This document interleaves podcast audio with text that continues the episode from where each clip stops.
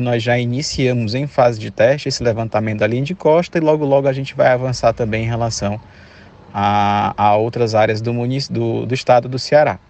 Né? Esse plano né, da linha de costa ele tem por objetivo fazer esse grande monitoramento, né, já pensando em questões relacionadas a, a, mudanças climáticas, observar quais são as áreas mais propensas e frágeis em relação ao tema. Então nós já iniciamos isso e também né, temos uma outra questão que também é um produto do programa Cientista-Chefe, do projeto que eu coordeno, que é o Plano Estadual de Contingência. Né? Dentre um dos temas desse plano de contingência envolve justamente o que se fazer em relação a cenários, né, situações é, de erosão costeira, como foi visto agora é, na Praia da Peroba e em Capuí.